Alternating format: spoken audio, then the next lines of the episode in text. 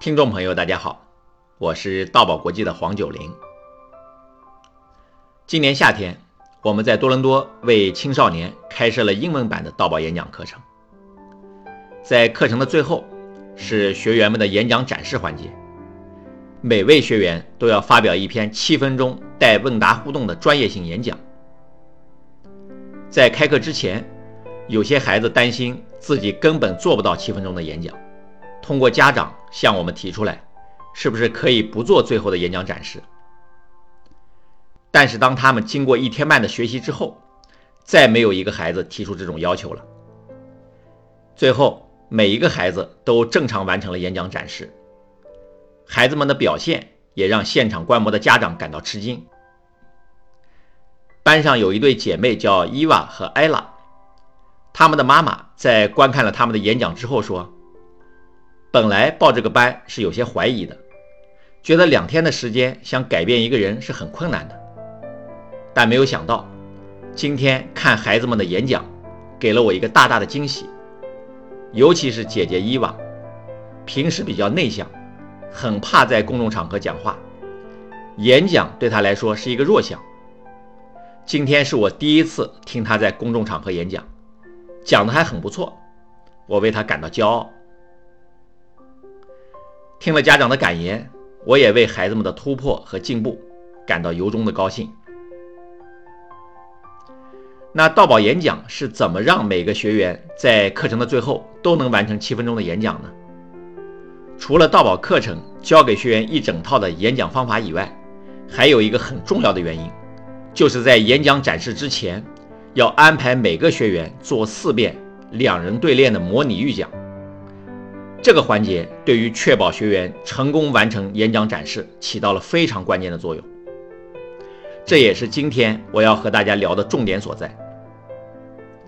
今天我们继续克服紧张这个单元，在这一集节目里，我要和大家分享克服演讲紧张的第十六个方法——模拟预讲。记得几年前，美国一家颇具规模的投资银行副董事长唐纳德先生，通过秘书找到了我，请我为他在中国的一次重要演讲做讲前辅导。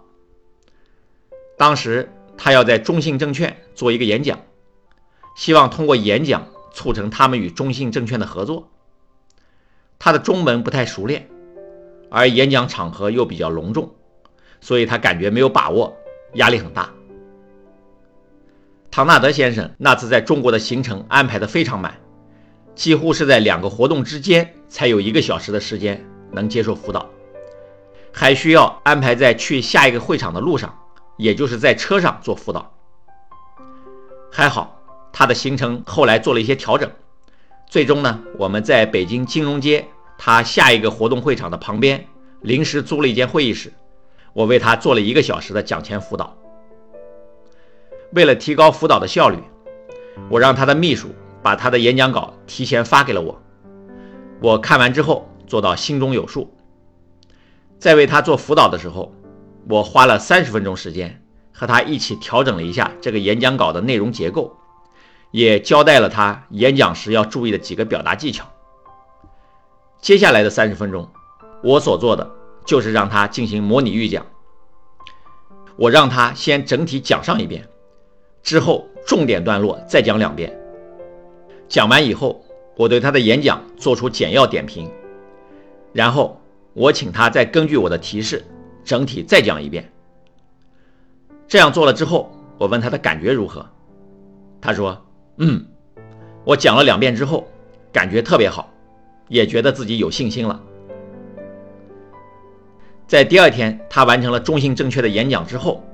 他特别关照秘书，给我发来邮件表示感谢。他说演讲获得了意想不到的成功，自己讲的时候感觉好极了，还特别说感谢秘书帮他找到了一位好老师。应该说，要想做一场成功的演讲，模拟预讲这个环节是非常重要的。在演讲之前，我们如果能把演讲预讲几遍，对于熟悉演讲的内容。找到演讲的状态和感觉，都会起到特别大的帮助。尤其是能够大大降低演讲前的紧张感，让自己对这次演讲建立起充足的信心。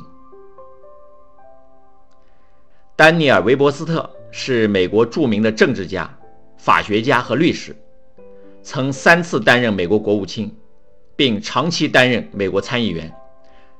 他很擅长公众演讲。对于演讲前的准备，他说：“未经准备而站在听众面前演讲，无异于裸体示众；而准备了一半，就等于只穿了一半的衣服。”我在上一集节目中提到，正确的演讲准备方式就是提纲式的准备，这只是内容方面的准备。但按照韦伯斯特的说法，这只准备了一半。内容准备好之后，我们还要做模拟预讲，这样才等于把衣服穿齐全了。今天我分享的是克服紧张的第十六个方法——模拟预讲。在下一期节目，我将和大家聊聊克服演讲紧张的第十七个方法。好，今天的节目就到这里。大爱能言，善道为宝。我们下一期节目再见。